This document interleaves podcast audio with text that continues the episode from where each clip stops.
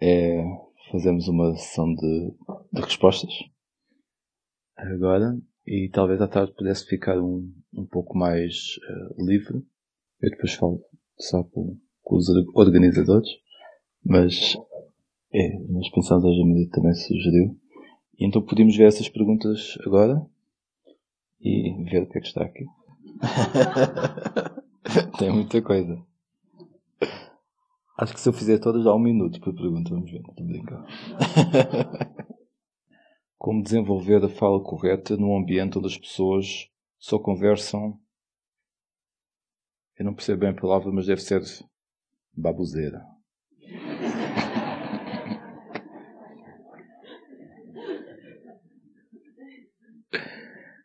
Uh, silêncio.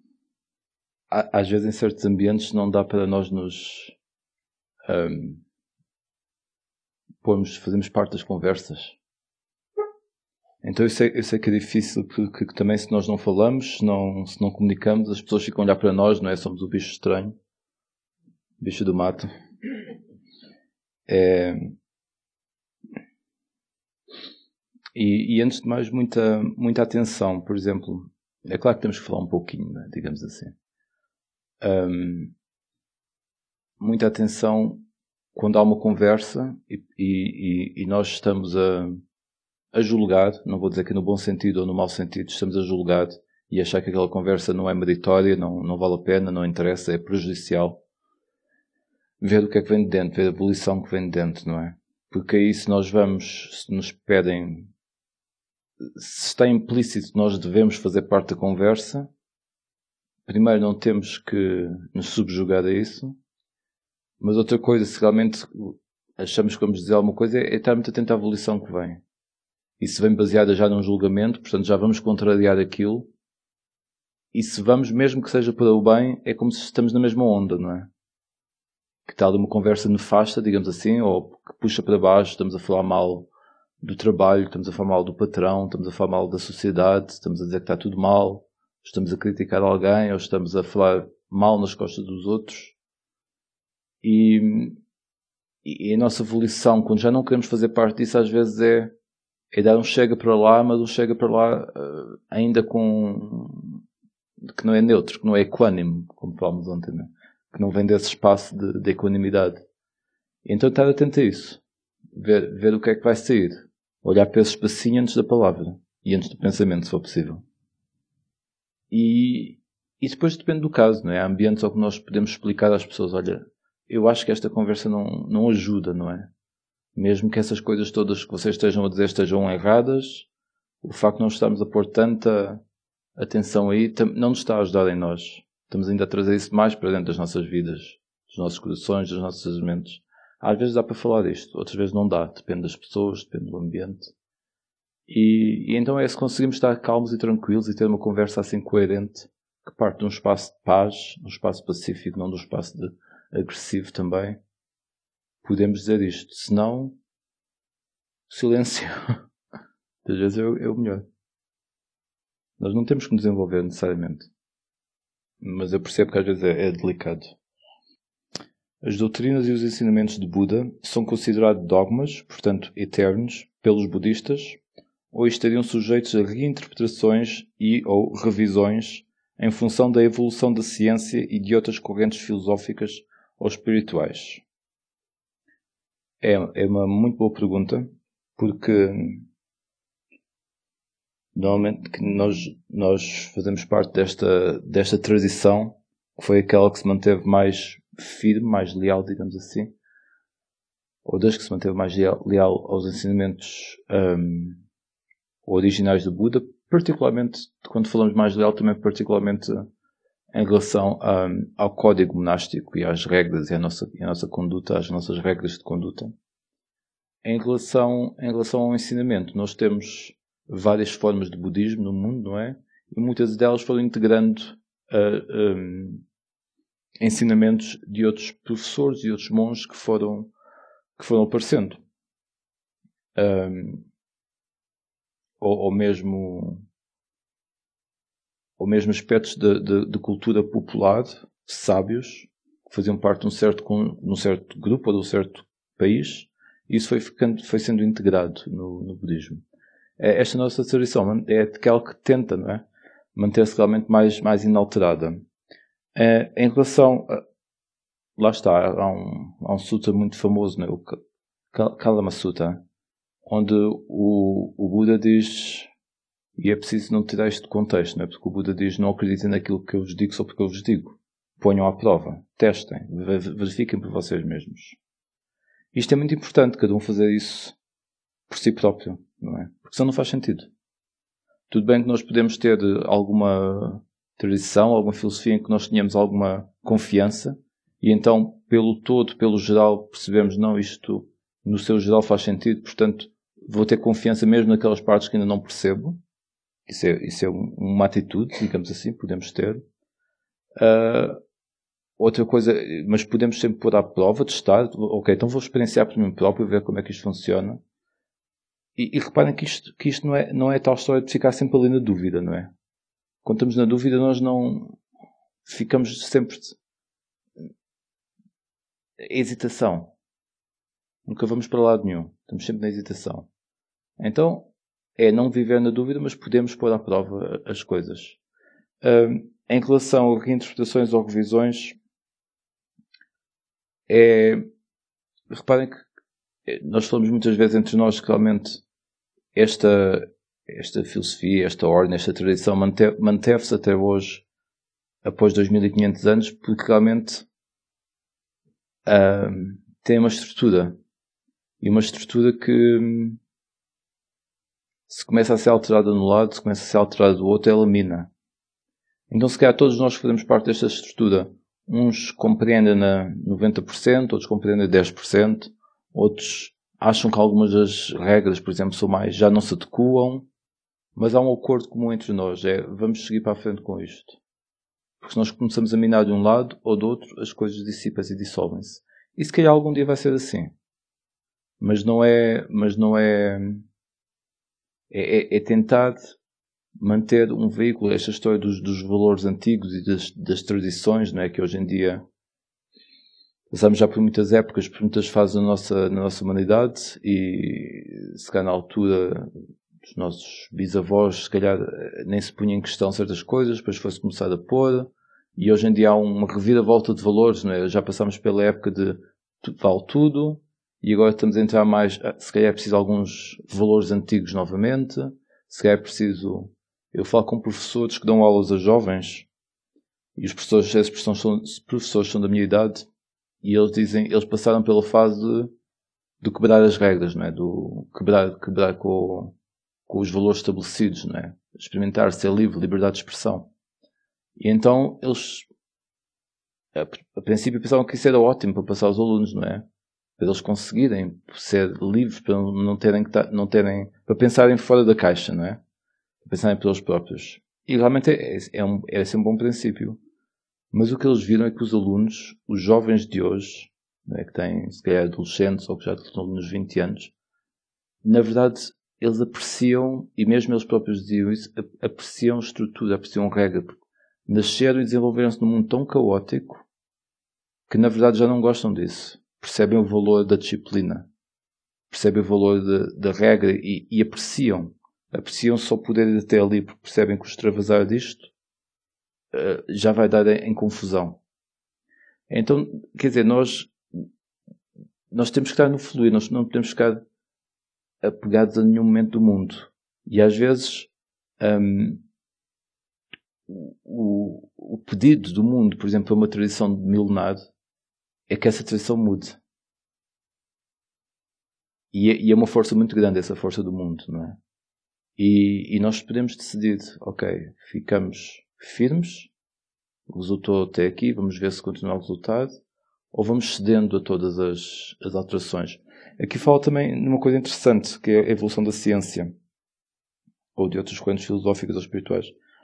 Até à data, em relação ao budismo, a ciência tem, tem, tem chegado cada vez mais próximo, tem, mais, cada vez mais em coerência com o budismo, de qualquer maneira, e tem sido até um, uma validação e um, como, como dizer, é, é uma avaliação, tem um, uma ferramenta, uma, uma, algo que se pode, pode conjugar, algo que, que, ajuda as pessoas também a compreenderem o que se fala no budismo. Alguns desenvolvimentos da ciência vieram mostrar algumas coisas que no budismo que se fala, e então para as pessoas às vezes é mais fácil, porque tem, porque tem aquela base científica, não é? A ciência também foi, durante muito tempo, um pouco uma religião, não é? Não se acreditava nada que não se fosse, não fosse provado cientificamente. Então tudo aquilo que não era provado cientificamente punha-se em questão, deixava-se à parte. Então isso é, é como obliterar assim, uma grande parte do universo, né? porque nós vamos provando cientificamente aquilo que somos capazes de provar cientificamente. Mas temos que ver essa, essa nossa limitação. Não, é? não somos capazes de provar tudo, não quer dizer que o resto não, não exista. Depois que comecei a meditar, meus hábitos de sono mudaram radicalmente. Durmo profundamente por umas 3 ou 4 horas e depois não consigo mais. Isto é normal, esperado? Existem estudos sobre, sobre essa questão? Eh, aqui a questão também é como é que você se sente depois durante o dia, não é? Se é realmente, se essas 3 ou 4 horas são realmente suficientes. Normalmente diz-se que para meditadores muito, muito avançados, realmente é mais ou menos isso que é, que é necessário de sono. Alguns até menos, alguns um pouquinho mais. Mas então é, não é anormal, porque a meditação repõe-nos muito daquilo que o sono também nos repõe, e até de uma forma mais consciente, portanto acaba por fazer um pouco o papel de recuperação do sono, então é normal que nós tenhamos menos uh, necessidade de dormir. Não se aplica a todos os casos, aqueles que vocês estão a pensar, mas eu tenho tanto sono o tempo todo. não se preocupem. Não, não se aplica a todos os casos. Mas, mas acontece, muita, acontece muitas vezes. Mas fiquem, fiquem, fiquem atentos, né? Fiquem, não pensem, ah, pronto, agora já só preciso mesmo 3 ou 4 horas e, pronto, fiquem. Então, se estão com sono, vejam como é que isso funciona também depois durante o resto do dia. Se funciona bem assim, é ótimo. Temos mais tempo a praticar. Quanto tempo em média um monge medita por dia? Depende, depende muito. Não há, não há assim uma regra geral. Há, há monges que são muito, que vivem muito em, em isolamento e que conseguem realmente dedicar-se a uma vida muito mais introspectiva conseguem se calhar passar facilmente 8 horas a fazer 8 horas de meditação por dia, até mais, com meditação a andar, etc. E, e depende das alturas, depende das alturas. No, no Ocidente, por exemplo, temos uma estrutura básica de 2 horas por dia e, e, depois temos tempo livre em que cada monge faz a sua prática. Uh, eu, por exemplo, tenho uma estrutura base mais ou menos de 3 horas por dia. E às vezes é possível, outras vezes não, e às vezes é possível fazer um pouco mais. Uh, isto sem contar com, com os, os, pedaços, digamos assim, da meditação a andar. Uh, então não tem assim uma regra básica, mas pode ser qualquer coisa entre 3, 4 horas, até, até muitas. Depende. Há muitos, há muitos, há muitos monges e muitos, muitos estabelecimentos monásticos diferentes, muitas rotinas diferentes e monges que se conseguem realmente isolar bastante na natureza. Conseguem viver uma vida mais contemplativa, outros conseguem viver uma vida contemplativa suficiente. Esperamos. É, é comum em meditação termos a sensação de déjà vu, já termos vivido aquele instante. Tive algumas vezes aqui. Uh, gratidão. Se é comum, eu acho que todos estamos familiarizados com essa sensação. Não sei se é comum na, na meditação. Não sei. Não parece ser nada de alarmante, mas uh, não sei se é comum, se acontece muito a muita gente. Frequentar um templo budista me parece importante para aperfeiçoar a meditação. Terá que ser um templo do budismo Theravada, no nosso caso? Isso depende, não é? Depende do, vossa, da vossa inclinação e da vossa prática. Uh, frequentar um templo budista é realmente ajuda, realmente é bom. É, estamos num ambiente onde outras pessoas praticam daquela forma e onde o tipo de prática com o qual funciona para nós está, está estabelecido. Está, digamos, aquele espaço, aquela atmosfera está impregnada desse, desse tipo de prática. Um, há, há, um livro interessante chamado uh, Religiões Budistas, e é interessante aqui o plural da palavra religiões, não é? porque apesar do ensinamento central é o mesmo, as coisas foram, foram tomando vários contornos. E então uh, já diferem tanto entre si na sua manifestação, digamos assim. E, por exemplo, depende, por isso eu dizer depende do vosso tipo de prática, porque se forem para um, um, um mosteiro, por exemplo, onde se façam muitos mantras, onde se façam muitos rituais, se calhar, se calhar não é a prática que vocês estão à procura. Então, aí se calhar depende, depende se praticam algo mais contemplativo, algo mais silencioso, algo com mais foco na meditação. Então, o mosteiro Theravada adequa-se mais com outro tipo de, de budismos, tem outro tipo de, de técnicas. Como o budismo Zen também tem muita meditação, é um pouquinho diferente, é uma questão de, de ver, de experimentar. Mas não, não, não ou seja, daí eu dizer, depende do vosso tipo de prática. Se é realmente o tipo de prática dentro do Theravada procuram, então é o que faz mais sentido é um, mosteiro Theravada. Os outros realmente diferem, têm cada um a sua, a sua linhagem, a sua maneira de praticar. Hum. Uh, como conseguir evitar pensar enquanto se faz atividades rotineiras? Apenas prestar atenção ou focar na respiração? Qual é a sua experiência? Vamos, vamos começar aqui no início da frase. Como conseguir evitar pensar? Eu sei o que é que a pessoa está a perguntar, não é? é como conseguir evitar pensar demasiado, não é? Porque nós também no nosso dia a dia estamos a pensar, temos de estar a pensar em alguma coisa normalmente, não é? Então é como conseguir separar esta, esta tagaralice da mente que tem por hábito. É, às vezes um mantra funciona muito bem. Às vezes ter um mantra em mente funciona muito, muito bem. Há um, há um mantra muito utilizado na nossa tradição, que é o mantra Bhutto, que é, é, é mesmo que Buda, mas uh, num sistema de linguístico diferente, uh, depende como se usa a palavra numa frase, fica Buda ou Bhutto. E neste caso significa o desperto. E é uma coisa que se pode ter em mente, que é quase como substituir os pensamentos por isso. E ou seja, também está, estamos a coligar-nos com essa característica, não é? Está desperto, buto, buto. E eu no início achava que isto era um pouco infantil, não é? Está, é como temos um, um, pensamento mau, pomos um bom.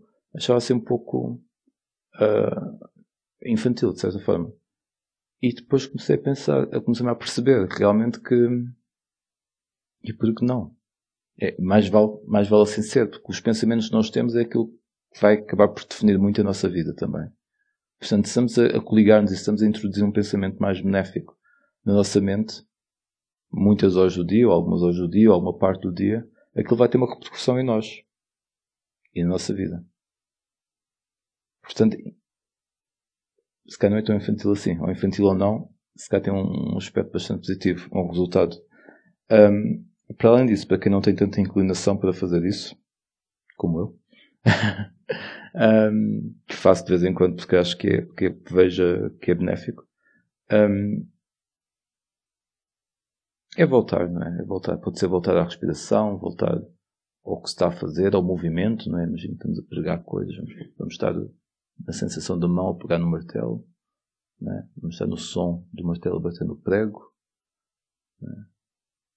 Isto é, a questão de sati é essa, né? Esta é relembrar voltar aqui. Nos perdidos nos pensamentos, sati, vem sati. Estamos presentes novamente com aquilo, perdemos novamente. E isto é treinado, até isto está cada vez mais, mais estabelecido. É claro que num trabalho mais intelectual às vezes é um pouco mais complicado, não é? Porque estamos a. Ou não, mas pronto, às vezes é um pouco mais complicado, estamos a usar a mente e, em duas direções. Mas digo ou não, porque também quando, quando é um trabalho que não temos que usar a mente, também às vezes a mente dispersa-se muito. Portanto, Todas as coisas têm os seus, os seus prós e contras. Quando eu trabalho só manual, repetitivo, às vezes podemos estar a pensar em qualquer coisa, estamos a fazer aquilo lá mesmo automaticamente. Quando temos que aplicar a mente é mais, é mais difícil a dispersão. Mas às vezes estamos a, a, pensar no que estamos a fazer, não é? Há duas mentes, não é? Estamos a pensar no que estamos a fazer e está cá a outra atrás, a tagarelar.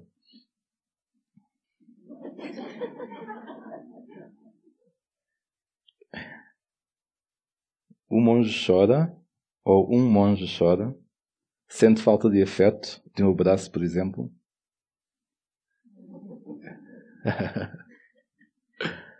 uh, uh...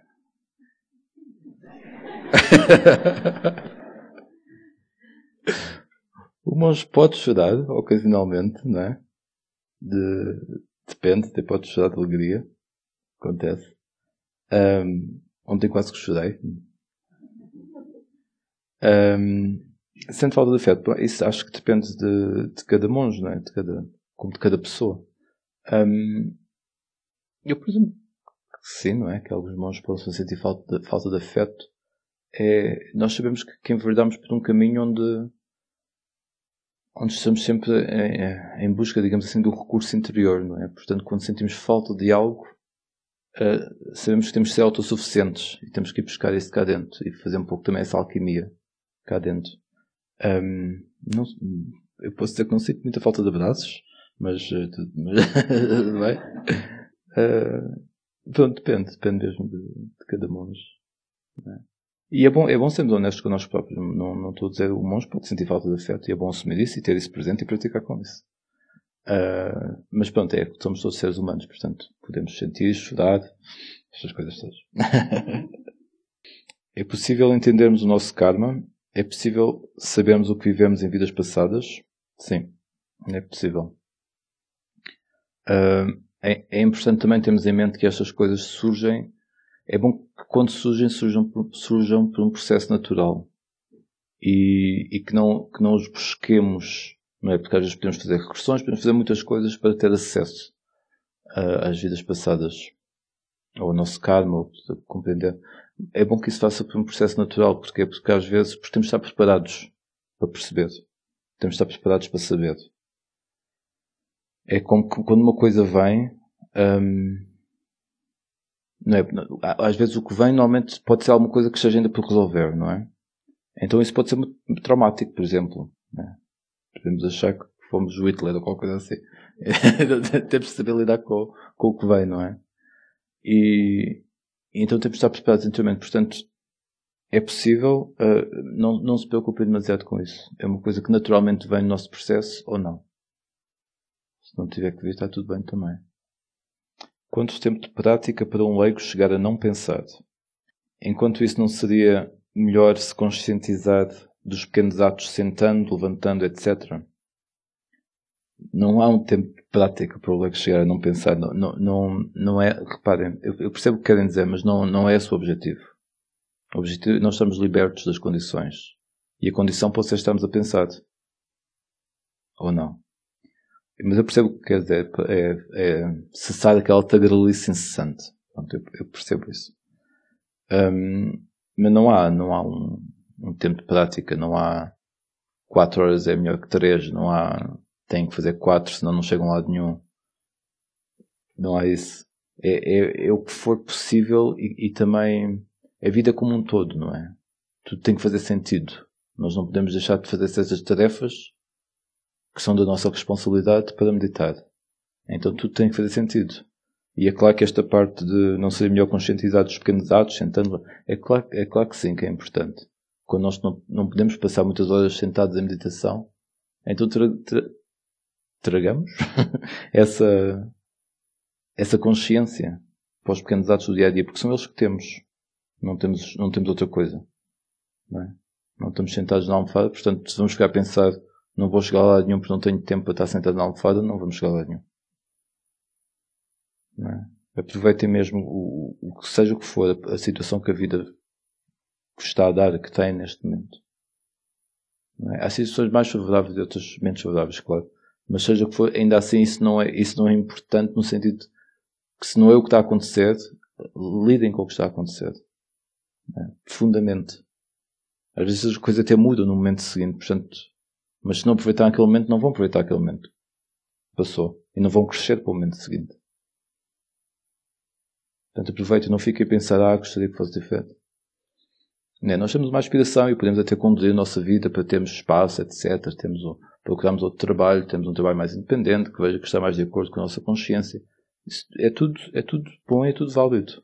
Mas enquanto isso não muda, não desperdicem o tempo.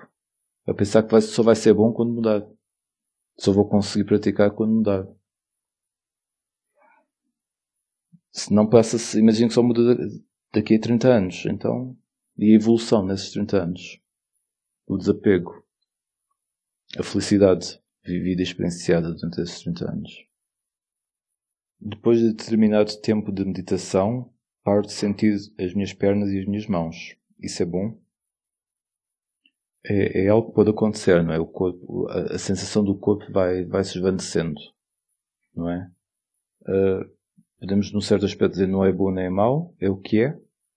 Uh, mas muitas vezes é, é interessante porque, na minha opinião, muitas vezes é, é, é um bom aspecto, é um bom sinal. Muitas vezes o que acontece é que vamos, a sensação do corpo vai desaparecendo, ficamos só com a sensação da cabeça, essa pode desaparecer também, pronto, etc. Mas uh, digo, tenho aqui esta sentença porque há muitos mestres de meditação que enfatizam muito a, a, consciência do corpo como algo que está presente sempre em nós e, portanto, deixamos de ter consciência dele, parece que ficamos sem objeto de meditação. Uh, eu percebo a, abordagem, mas da minha experiência, pelo menos, quando isso acontece, o deixar de sentir as partes do corpo, e normalmente é assim que acontece, começa as pernas, as mãos, etc. Um, há, um, há um sentimento de elevação, há um sentimento de, de leveza, há um sentimento de felicidade e de clareza mental também. De, de abrangência de, outro, de, outro, de outra consciência.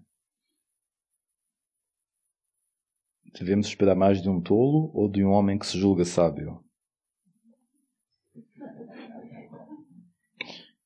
calhar do tolo. É, não sei se quer me responder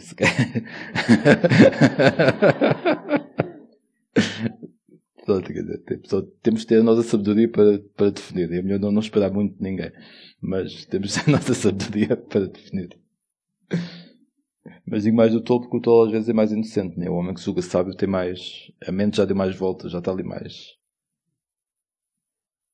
Joguinho no celular deixa o cérebro bem descansado, assim como assistir televisão. Isso tem sua utilidade?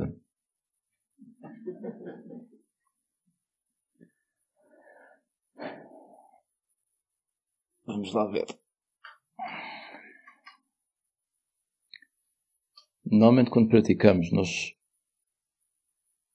procuramos algo que é que não é interessante, algo que é neutro, algo que é até aborrecido. É? Procuramos focar-nos em algo que não seja estimulante. Não é? Isso porque é para treinar o cérebro e a mente um, a não estar sempre à procura de distrações, a não estar sempre à procura de estímulos. Porque é uma canseira e perdemos a clareza mental de onde realmente deveríamos estar e ficamos mais dependentes de ter estímulos para nos estarmos a sentir bem. Portanto, há quem diga que o joguinho do celular nunca é, nunca é favorável. É? Nós podemos perceber isso e podemos pensar, ok, se calhar não estou a conseguir descontrair pelo momento e se calhar dessas formas descontraiam. descontraiam. Mas hum, é, é, é, é, há um perigo, não é? Há um perigo muito grande, digamos assim.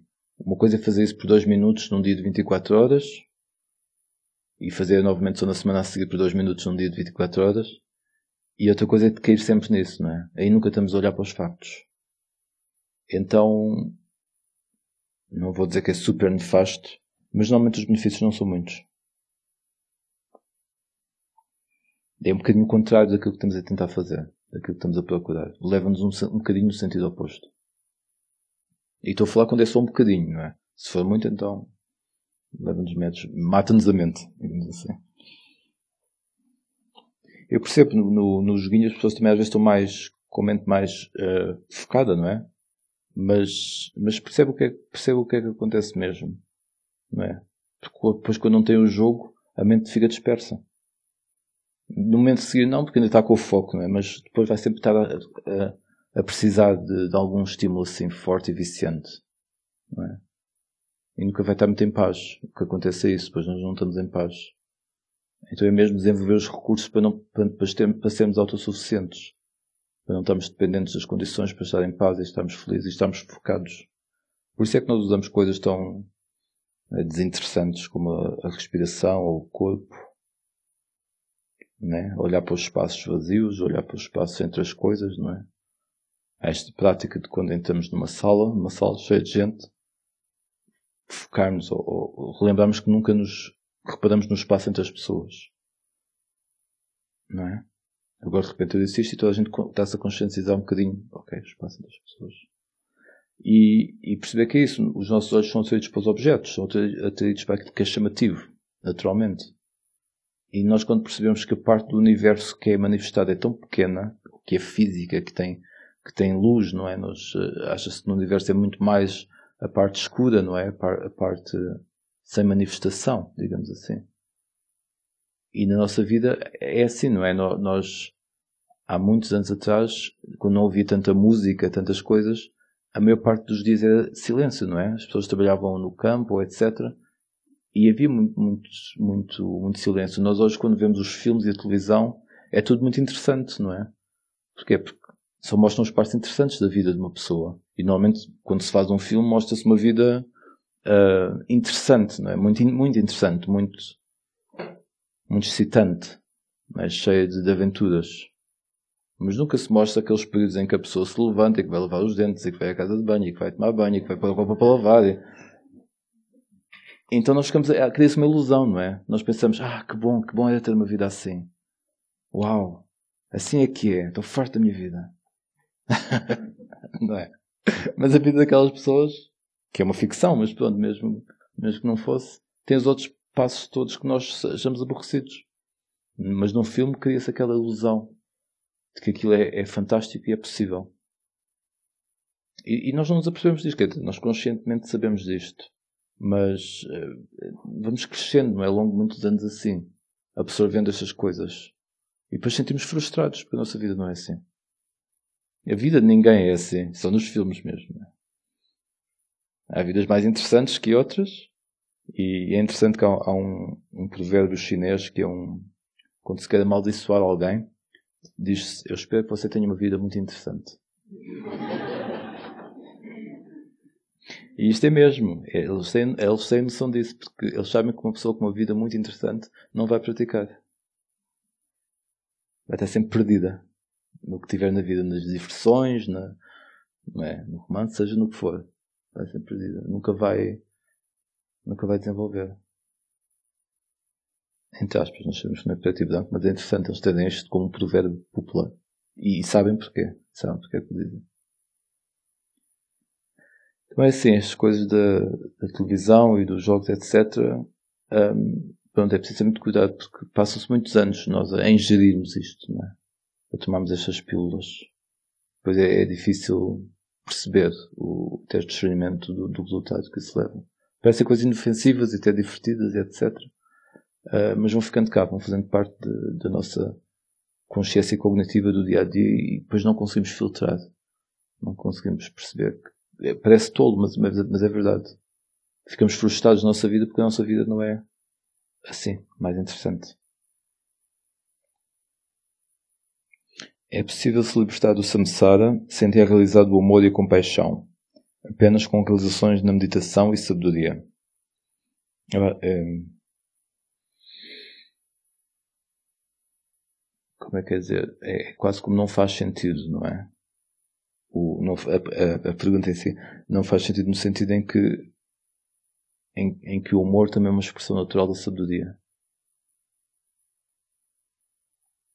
E vice-versa quando estamos a falar, de, a falar de real amor. Não é? Portanto, vai tudo, vai tudo junto. Notei que quando como menos, aumenta a qualidade de, da meditação. Falo sobre isso. Um, é isso, não é? é isso. É, ontem também estava, foi uma das coisas que me esqueci de dizer em relação a, aos obstáculos da meditação, que um deles é a sonolência.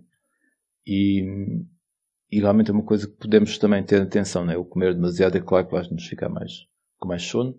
E outra coisa que depois falei só um bocadinho numa das entrevistas tinha a ver com o dos outros obstáculos, que é o do, o do desejo sensual e, e mais uma vez, aí também podemos ter, ter atenção à comida, à comida, ao tipo de comida, à quantidade de comida, etc. Mas a regra geral é,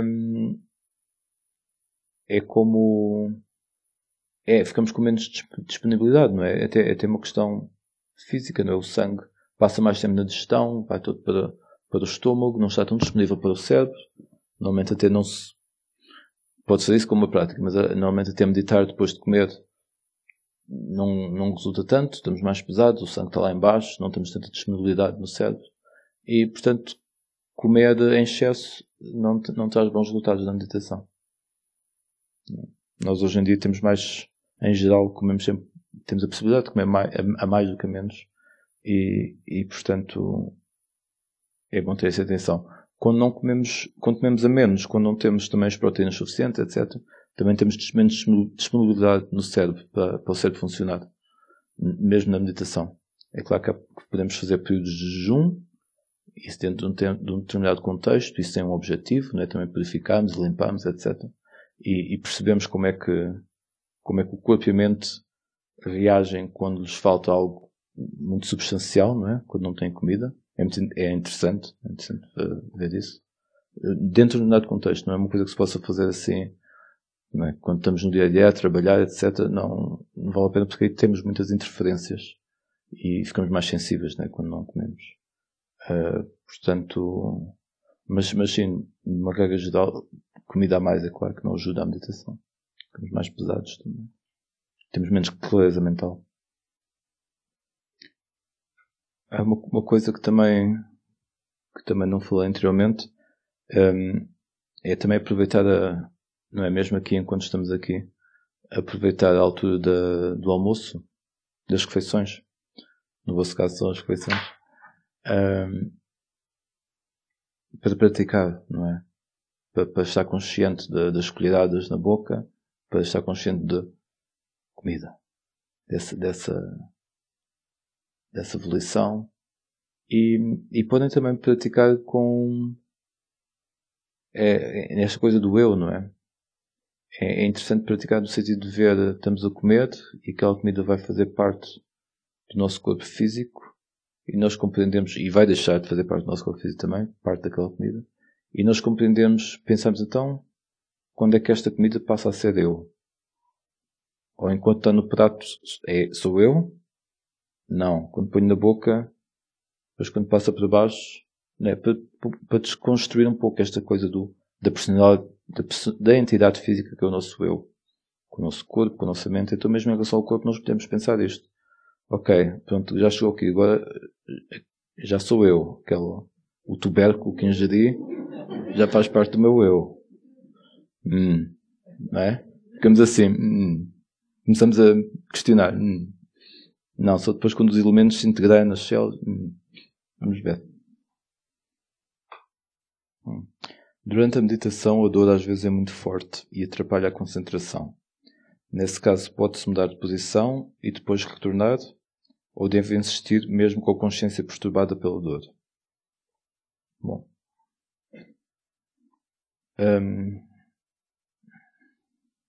normalmente nós fazemos uma primeira abordagem em que usamos o que está a acontecer para a nossa prática, podemos dirigir nossa atenção para a dor, ver o que é que está a acontecer ali, praticar com isso, tentar um, descontrair de certa, forma, de certa forma aquela dor.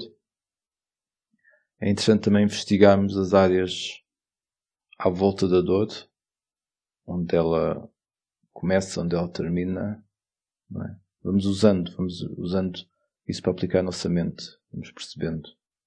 É interessante ver onde é que começa e acaba a dor física onde é que começa e acaba a dor emocional em relação àquela dor física. É? Quando estamos chateados e fartos daquela dor, como é que isso nos afeta? É interessante também de, de, de levarmos a nossa atenção para outras partes do corpo que não estão a doer, para perceber que aquela dor não é tudo, não é? Quando estamos lá concentrados, parece que aquilo é o nosso universo inteiro. E aquilo é só um bocadinho, mas está a doer. Portanto, é o que conta naquele momento. Mas espalhando a atenção, depois vamos, vamos ficando mais, ganhamos mais perspectiva sobre aquela dor. E nós podemos fazer isto uma, duas ou três vezes, mas há um tipo de dor que nós vimos que está, que está a danificar, não é? E então aí é mesmo mudar de posição. Aí quando vimos que já está mesmo a danificar, mudar de posição. É bom ter um bocadinho de paciência no princípio, porque nós estamos habituados, dói, muda de posição. Isto em tudo na vida, não é? Em vez de olharmos para aquilo um bocadinho. E, e então é, é, bom aproveitarmos isso para, para praticar. Mas vimos que, que, a dor persiste e que está mesmo a ser, não é tanto por, eh, por nos estar a perturbar a consciência, porque isso é, é, é, depende da maneira como nós lidamos com ela, mas é mais pelo, fe, eh, pelo efeito físico que tem no corpo mesmo. E, e, mais uma vez aqui as coisas que fazemos, quando estamos em meditação, estamos, estamos num espaço muito aberto e muito profundo ao mesmo tempo. E tudo o que acontece na meditação, estas pequenas coisas, nós levamos-las para a vida. Tem efeitos em nós que depois trabalham o aspecto como nós nos relacionamos com a vida lá fora. É? Às vezes não nos apercebemos disso, mas estas pequenas coisas, como lidar com a dor, etc., com a dor física, etc., ah, quando nós temos um bocadinho de paciência e ficamos ali a olhar, né? até porque se é uma dor não é muito mal, não está ninguém a bater-nos à volta, estamos num ambiente seguro para poder lidar com aquilo. E isso depois cria um novo, um novo padrão na mente de lidar com as situações do dia a dia. É?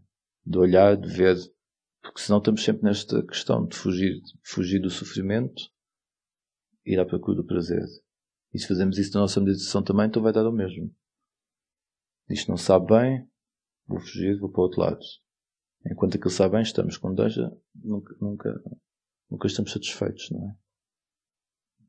E estamos a, ultrapassar esta insatisfação, este duca da vida, então praticamos com isso na meditação. E depois de cá fora, esses, a mente vai estar vai estar mais habituada a trabalhar dessa forma ou olhar para as situações desse, desse ângulo. Ok, alguém está a gritar comigo, isto tem um impacto e, e a minha resposta emocional a isso faz com que eu sofra ainda mais e tire uma clareza. Então vou olhar para isto um bocadinho. Ah, ok. Não tenho que estar contraído. Posso descontrair em relação a isto realmente esta pessoa está a agir de uma forma errada, mas é, é um problema dela, na verdade. Ok. Às vezes compaixão até surge, tipo, ela está mesmo chateada. Está mesmo a sofrer para estar a ter este tipo de comportamento. Né? E, e, aí já estamos, já estamos noutra. Já não somos mais a vítima. Estamos simplesmente a perceber-nos do processo.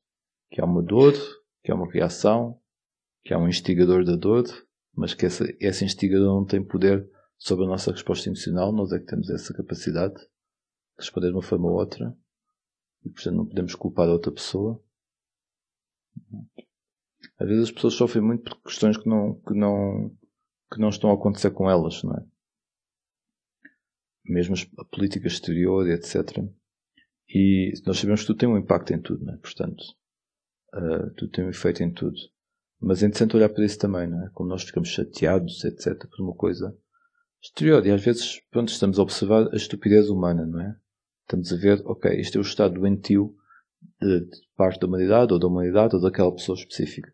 Isso, claro, tem um efeito, mas precisamos de, nos, de deixar que aquilo nos afete, de, de, de irmos abaixo por causa daquilo. Uma coisa que está a acontecer de tão longe. É, é, é, claro que é bom saber as coisas em geral e, e perceber se há algum mal no mundo nós também usamos isso para compreender a humanidade, para compreender a nossa própria humanidade. Mas a maneira como isso nos afeta às vezes depende um bocadinho de nós e do nosso cuidados também, da nossa atenção. Quebrei o preceito e agora dá para refazer o voto? Uma ação positiva cancela ou anula uma negativa? Não, quebrou o preceito, quebrou o preceito. Aquilo já teve um efeito em si. Pode aprender com isso ou não, mas é, é ir para a frente, mas uh, acabou o preceito. Uma ação positiva cancela anula negativa. É mais no sentido kármico, vai equilibrando, não é? Mas se você der uma chapada a uma pessoa e um beijinho a outra.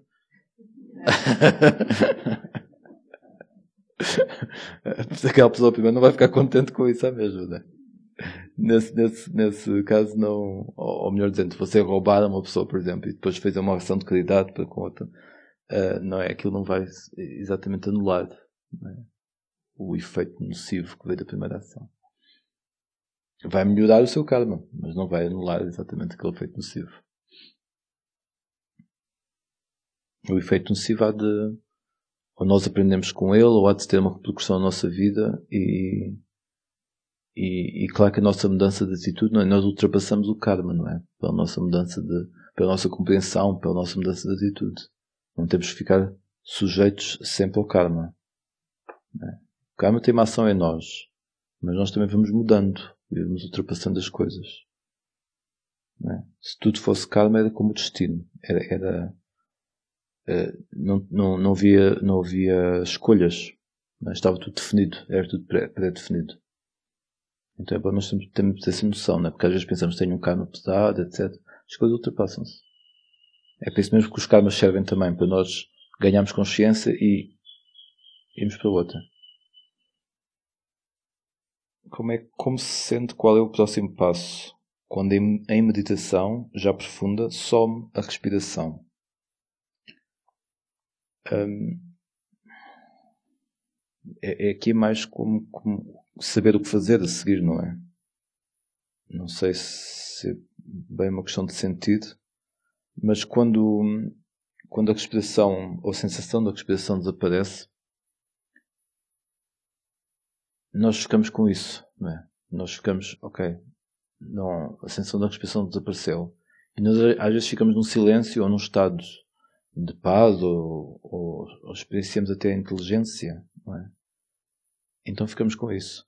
O que acontece é que depois de um pouco as pessoas uh, ficam uh, fartas, digamos assim. Uh, uma pessoa luta tanto para encontrar aquela paz, mas depois quando a tem é aborrecido. Não há nada de interessante e não sabe o que fazer com isso. Um, então há aqui duas coisas. Uma coisa é continuar, simplesmente presente com o que está a acontecer, ver que se houver, se houver alguma evolução a dizer, oh, e agora, né? Olhar para isso ou calmar isso. Outra coisa é realmente poder eh, se ver que está a ficar inquieto, não é? É, é poder dirigir a sua atenção para alguma coisa que ache, que ache benéfica. É poder trazer uma qualidade àquele momento. Então agora que estou neste momento de paz, então aquele. Às vezes é difícil fazer isto assim, mas então aquele assunto ou aquela pessoa com quem eu tenho um sentimento tão negativo, consigo dissolver isso de alguma forma? Consigo atenuar isso? Consigo trazer isso para dentro desta paz ou esta paz para dentro disso? Ou então, ou então pensar mesmo em algo, algo mais elevado ou um, um valor ou uma característica, mesmo como a, a, o bem-querer, mesmo como o amor incondicional ou, ou a coragem, qualquer coisa que achem que faça sentido e que vos possa ajudar e coligarem-se com essa característica. Cultivarem essa característica. Porque estão num estado de paz, já não, já não, até o foco já desapareceu, mas se, começa a haver uma evolução de inquietação, então mais vale aplicar numa direção que seja elevada. Porque senão ele vai procurar sempre alguma coisa interessante onde agarrar e pronto, já agarrou qualquer coisa e, e vai ficar preso ao, qual coisa que ouviu, ou que sentiu, ou que se lembrou, ou a respiração volta. É aplicar. Seja o que for qual o estado onde estamos, é aplicar isso da melhor forma.